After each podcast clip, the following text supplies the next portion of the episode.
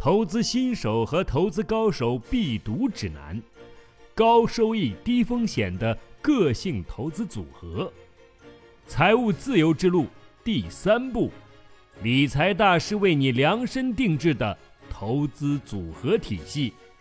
作者：波多舍贝尔，翻译：王习佑，朗读：荣哥。第五章：从蜗牛到老虎。一览投资的丛林。蜗牛，蜗牛是风险等级一的标志，什么都无法撼动它。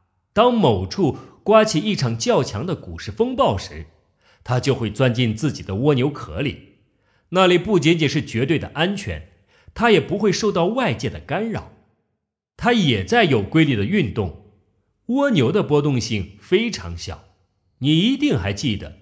波动性展示的是收益的规律性，在波动性较小时，几乎不会出现行情的波动。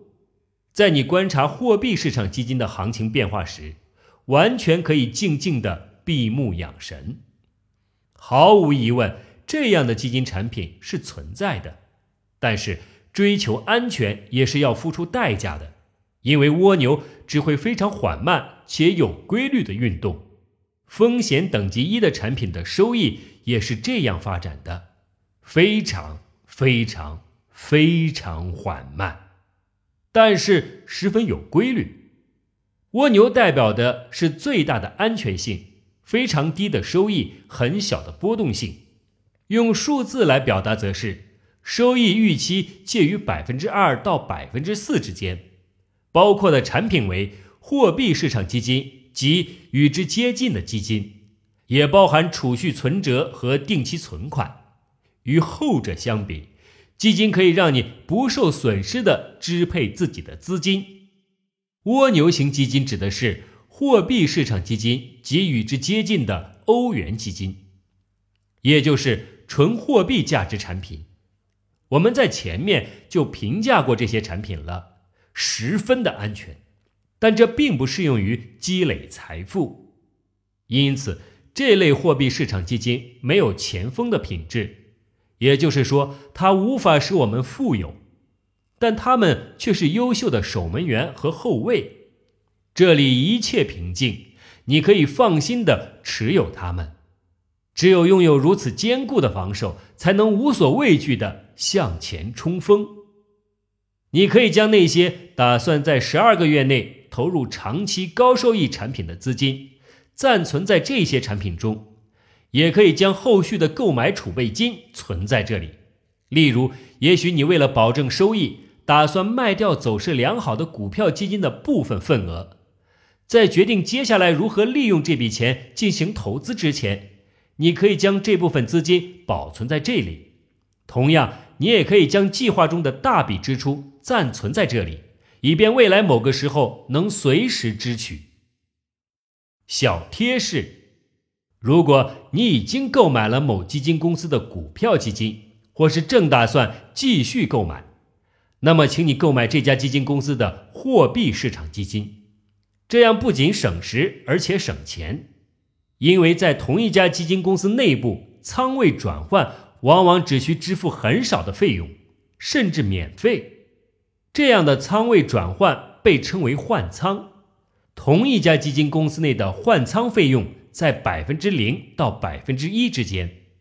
如果将资金投进股票基金之后，再换仓成货币市场基金，再换成股票基金，你并不需要再次支付全额的申购费。采购储备金或税务储备金应存入银行的储蓄账户中。获得的利率比存折或投资账户高很多，而且可以随时支取。乌龟，风险等级二的标志是乌龟，它代表的同样是高安全性和低波动性。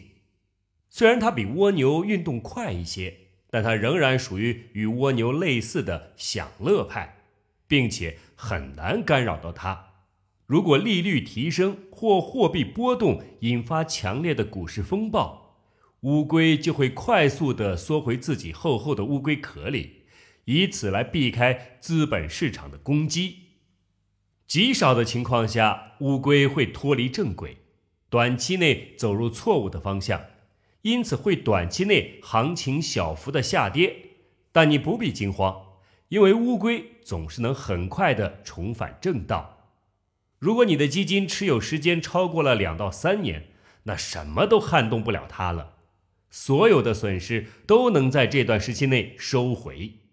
乌龟较快的运行速度意味着收益率还算不错。根据不同的风险程度，收益率介于百分之四到百分之八之间，有时甚至更高。在这里你会发现有攻击能力的后卫，安全性在风险等级二中一直都是绝对重要的主题。尽管如此，还是能获得相当可观的收益。这一风险等级典型的投资行为包括国际货币市场基金和与之相近的基金、中长期国际和欧洲定息债券基金、保本型基金、开放型不动产基金。德国和英国人寿保险及年金保险也属于此类。此类风险等级中。极为有趣的是两种特殊的带有不动产投资的企业人入股投资方式：不动产交易基金和不动产投资基金。我们将在后续的章节中详细的进行介绍。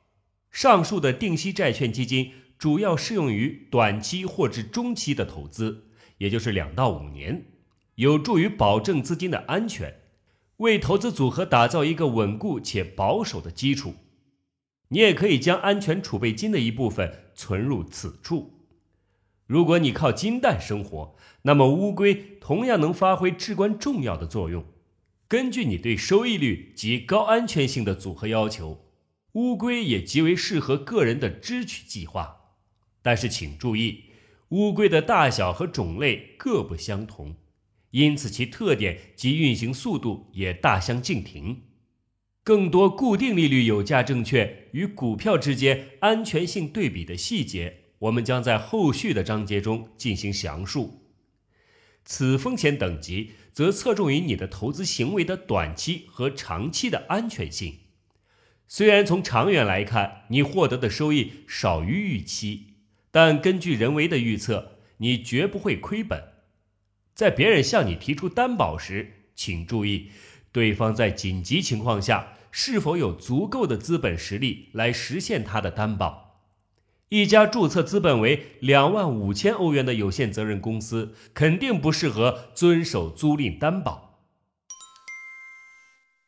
骡子，骡子代表的是风险等级三，它们很难驾驭，但有时候跑得飞快。其实，骡子是风险等级二的乌龟和风险等级四的大象的交叉点。大多数的骡子都是混合产品，由定息债券和股票组成，因此这种类型很难评估。这是一种非常奇特的组合物，能给投资者带来一些意外，可能是积极的，也可能是消极的。我们也可以把所谓的房地产投资信托基金归入此类。这类股票和不动产的混合产品不容易被一下子看穿。但也不能完全的拒绝它，毕竟这类投资主要关注的是有形资产，投资不动产的股份公司。此外，投资分散的国际高利率定息债券基金、工业国和发展中国家的债权组合也属于此类风险等级。风险等级三的产品重点在于低中级风险。但它完全可能出现短期的强烈波动，收益预期绝大部分取决于各个投资产品的组合比例。如果定息债券占大部分，那么收益就偏向于百分之八；如果股票占大部分，那么收益可能达到百分之十二。经典的混合性基金由于组合比例不同，可能属于乌龟一类，也可能属于大象一类。除了个别情况，我并不太喜欢这一风险等级的产品，尤其是混合型基金，因为它们总是由两个毫不相干的类型混合而成。在风险等级三中，你无法获得风险等级四的收益，因为其中混入了风险等级二的因素，你也无法保证资金的安全性，因为混入了风险等级四的因素。乌龟和大象从来都不是一对好搭档。通常情况下，你无法判断清楚大象和乌龟的当前比例关系。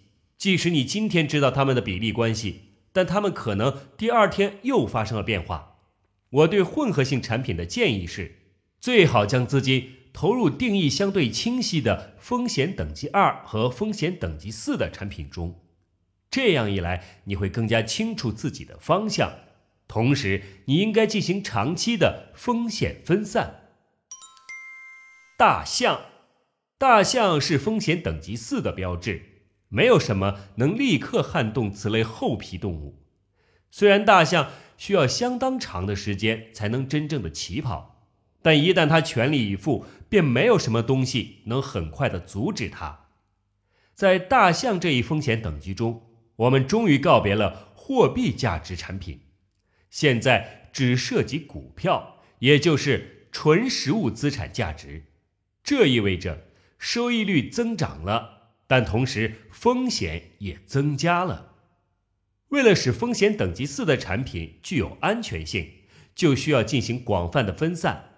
也就是说，要从不同行业和区域去购买股票，或者我们可以从世界两大经济强区——美元和欧元区购买股票。广泛分散的国际股票基金构成了这一等级的典型产品。当然，如果是蓝筹股，当然也包括了充分混合的个股投资，也就是说，至少三十家不同领域和不同国家的企业合成的个股。大多情况下，这一风险等级的产品都是将资金投进了国际化的、欧洲的或者美国的稳定的标准股。这些基金不会轻易的脱离轨道。虽然股票市场的大火可能使大象在短期内偏离轨道，沿着错误的方向走上一段弯路，但从长期来看，大象能带来良好稳定的百分之十二甚至更高的收益率。因此，一只大型国际股票基金持续的行情下跌，一般情况下不会超过一年，最多的一次是两年。例外情况是三年的主要股市崩盘，但大象仍然在之后的一到五年重新拿回了收益。从理论上来说，这些产品可能让你亏钱，但实际上，如果投资者至少五年，最好是十年不动用这笔钱，也就不存在亏钱的可能性了。过去的事例表明。损失仅仅发生于你在行情下跌后把产品给抛售了。反之，如果在遭遇行情下跌后仍然耐心的等待五年，你不仅能回本，还能盈利。在买入风险等级四的产品之后，你就可以安心的睡觉，十年之内对它置之不理了。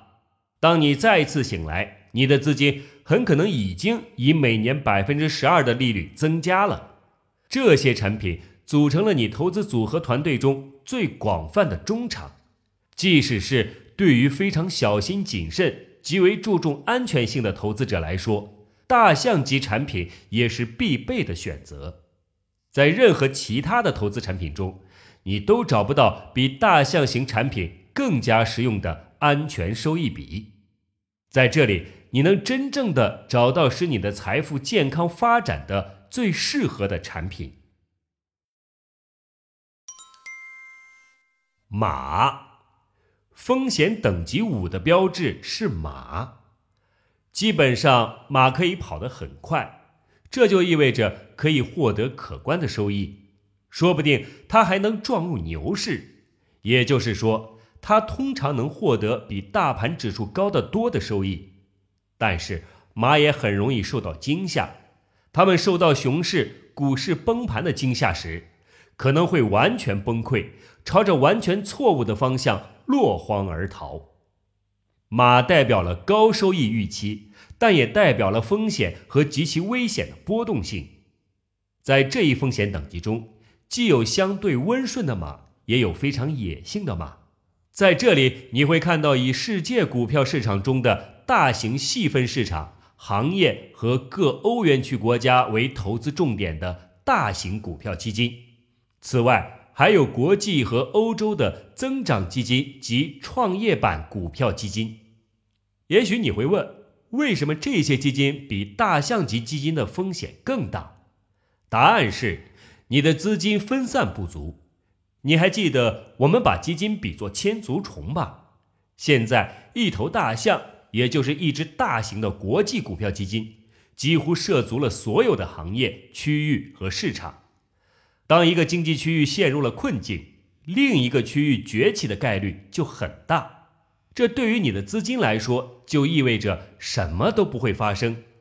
因为一个区域的收益弥补了另一个区域的亏损，千足虫的比喻同样适用于风险等级五的基金及投资产品。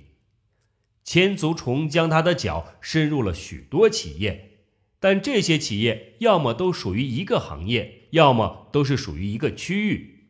现在，如果技术类股票出现问题，或者整个东南亚区域陷入了危机，马就没有了选择的余地。这样一来，行情下跌的损失就很难通过其他地方的行情上涨来进行弥补，因为此类基金只停留在其投资的行业和区域内部。这类基金的管理者的操作范围更小，他们必须重点关注某一个较小的市场，这就增大了风险，但同时也提高了收益概率，因为大多数情况下。这些管理者对自身领域的掌握情况比其他人更内行。作为圈内人，他们可以更轻易地成为真正的赢家。他们就在当地，所以可以闪电般地做出反应。也许你现在会说，这对我来说不算什么。或许你是对的，但可能并不完全对。假如你是一个注重安全性的人。你当然不应该把大部分的资金投入到风险等级五的产品中，但小部分的投入还是需要的，哪怕只是极小的一部分。每一种类型你都应该有所参与。在第七章中，我们将会详细的介绍如何进行资金分配。如果你已经准备好了用一部分资金购买马这一等级的产品，那么你所承担的风险极有可能。会为你带来回报。从这一类产品中，你每年可以获得百分之十五甚至更多的收益。因为当某个行业或者区域突然迅速发展，而你的基金又刚好投资在该处，那么你很快就可以尽情的庆祝了。而且长期来看，风险也并不会居高不下。因为时间一长，这类基金中的大部分长线投资都会使你站在赢家的一方，但是你可能需要等待十年之久。这条准则也适用于此类的情况，只有当你在出现危机时卖出，你才会亏钱。还有一点也十分的清晰：如果只在各风险等级中分配资金，这是远远不够的。你还应该在同一风险等级内对不同的产品进行分散投资，风险等级越高，这一点就越重要。至少从风险等级四开始，这一点是绝对有必要的。想一想我们足球队的例子，我们永远不能只让一个角色上场比赛，每个队员可能都会有体能较低或者受伤的时候。这就需要其他的球员上场临时替补，适用于整个足球团队的准则，同样也适用于球队的某一部分。寄希望于三名前锋，而不要只依靠其中一名。老虎，帝王级，风险等级六的标志是老虎，其风险程度最高，但收益率也是最高。投资这一类产品，你可以真正的感受到最狂野、最刺激的冒险，因为老虎同时象征着危险和强大。老虎是捉摸不透的，你无法清楚的知道它什么时候开始捕猎，你只知道它必然会在某一个时候出动。一旦开始，它便会疯狂的奔跑、跳跃，在一番追逐后，你便能获得突如其来的惊人收益。投资老虎级的产品，你拥有最大概率的在一年内使资金翻番，甚至更多。但是老虎也可能为你带来巨大的痛苦，因为在这一风险等级中，你可能长期遭受高额的亏损。我选择老虎作为这一风险等级的象征，并不是没有理由的，因为老虎完全有能力一口吃掉你的金额。因此，投资这一风险等级的产品，必须十分的小心谨慎。你必须仔细的观察它们，然后你可能会有一些奇特的感觉：你的心脏在砰砰跳动，肚子在隆隆作响，浑身冷热交替。你的小老虎可能今天把你吓得半死，明天又让你喜不自禁。这种感觉就像是陷入了初恋一样。有些人会感受到在普通生活中已经好久没有经历过的情绪。换句话说，这才是真正的生活。如果说风险等级四中的基金还会横向的涉足很大一块区域，甚至分布到全球。那么，风险等级五的产品分布的区域就缩小了很多，因此风险也高了很多。在风险等级六中，这一区域再一次缩小。现在，这一区域仅限于某一国家或某一特定的主题和行业，例如，在一个国家内部只对细分市场进行投资，比如德国的科技股、美国的纳斯达克。或者更加特殊的亚洲网络类基金产品、对冲基金、风险投资、股权证、期货、垃圾债券和垃圾股票，还有那些无法评估而只能根据别人的评价来购买的股票产品，以及无法保证的企业股份和灰色资本市场上的许多产品，都归为这一类。让我明确的提出一点警告。也许大多数投资者的投资并不合理，因为他们关注的重点只是不亏本。但是也存在另外一个极端，投机者，也就是那些只喜欢投资老虎级别产品的人。注意，老虎级产品就好似是胡椒，没有胡椒这一调味品，有的菜就黯然失色了。但是过多的胡椒又会毁掉菜肴原本的风味。甚至还会败坏你的胃口，于是这里又说到了正确的搭配比例，同时正确的策略也很重要，因为老虎级产品也遵循特定的周期，这一点我们后面还会详细的探讨。这些周期比工业大国的标准股票的周期要短很多，根据标准股只能计算出平均周期。但是老虎级别产品的周期就精确多了，它能够告诉我们何时买入，何时卖出。如果某位投资者掌握了周期规律，那么老虎级产品的风险对他来说就是可以预见的，也就是每个投资者都能够承担的风险。但是投入此类基金份额的多少却因人而异，因为你要能与你的小老虎和谐相处，这一点。非常重要。小结：随着本书的深入，你会越来越熟悉这些动物象征，也希望对你越来越实用。因为从现在开始，我们会从不同的角度对各个风险等级进行多次的观察。在图表五点一中，你会看到六个风险等级的概况，包括收益预期、波动性、满足不同投资目的的产品。产品描述、建议的最短投资时间及需要的劳动投入。